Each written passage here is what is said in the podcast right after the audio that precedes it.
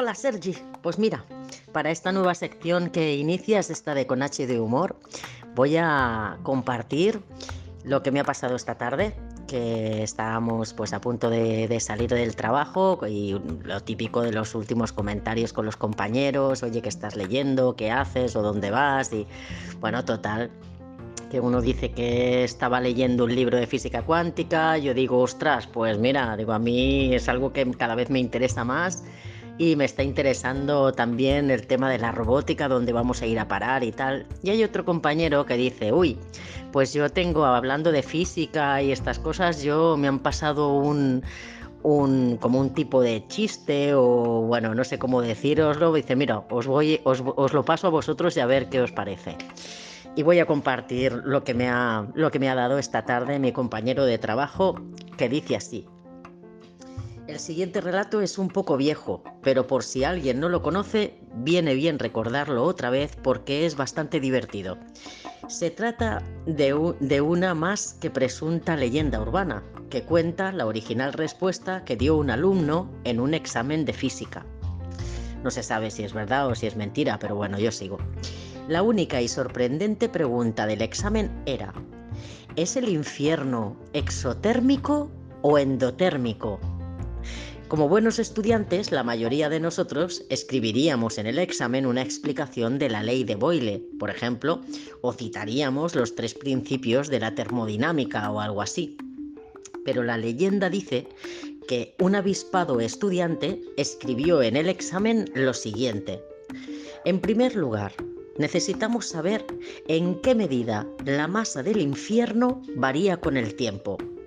Para ello, hemos de saber a qué ritmo entran las almas en el infierno y a qué ritmo salen. Tengo, sin embargo, entendido que una vez dentro del infierno, las almas ya no salen de él, por lo tanto, no se producen salidas. En cuanto a cuántas almas entran, veamos lo que dicen las diferentes religiones. La mayoría de ellas declaran que si no perteneces a ellas irás al infierno. Dado que hay más de una religión que así se expresa y dado que la gente no pertenece a más de una, podemos concluir que todas las almas van al infierno.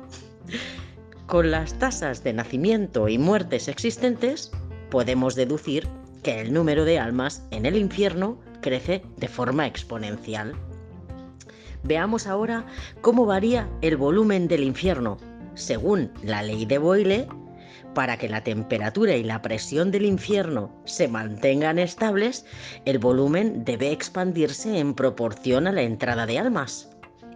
A ver, hay dos posibilidades. Si el infierno se expande a una velocidad mayor que la de la entrada de almas, la temperatura y la presión disminuirán hasta que el infierno se congele. Si el infierno se expande a una velocidad menor que la de la entrada de almas, la temperatura y la presión en el infierno se incrementarán hasta que éste se desintegre. ¿Qué posibilidad es la verdadera? Si aceptamos lo que me dijo Lucía en mi primer año de universidad, ¿hará frío en el infierno antes de que me acueste contigo? Y teniendo en cuenta que me acosté con ella ayer noche, la posibilidad número dos es la verdadera. Doy por tanto como cierto que el infierno es exotérmico y que ya está congelado. El corolario de esta teoría es que, dado que el infierno ya está congelado, ya no aceptan más almas y está por tanto extinguido, dejando al cielo como única prueba de la existencia de un ser divino, lo que explica por qué anoche Lucía no paraba de gritar, ¡Oh, Dios mío! Este estudiante fue el único que aprobó y con sobresaliente. Bueno, eso dicen. ¿Realmente se lo merecía? Me ha parecido un texto de lo más original y de lo más divertido. No sé si, no sé si te sirve. Ahí va eso.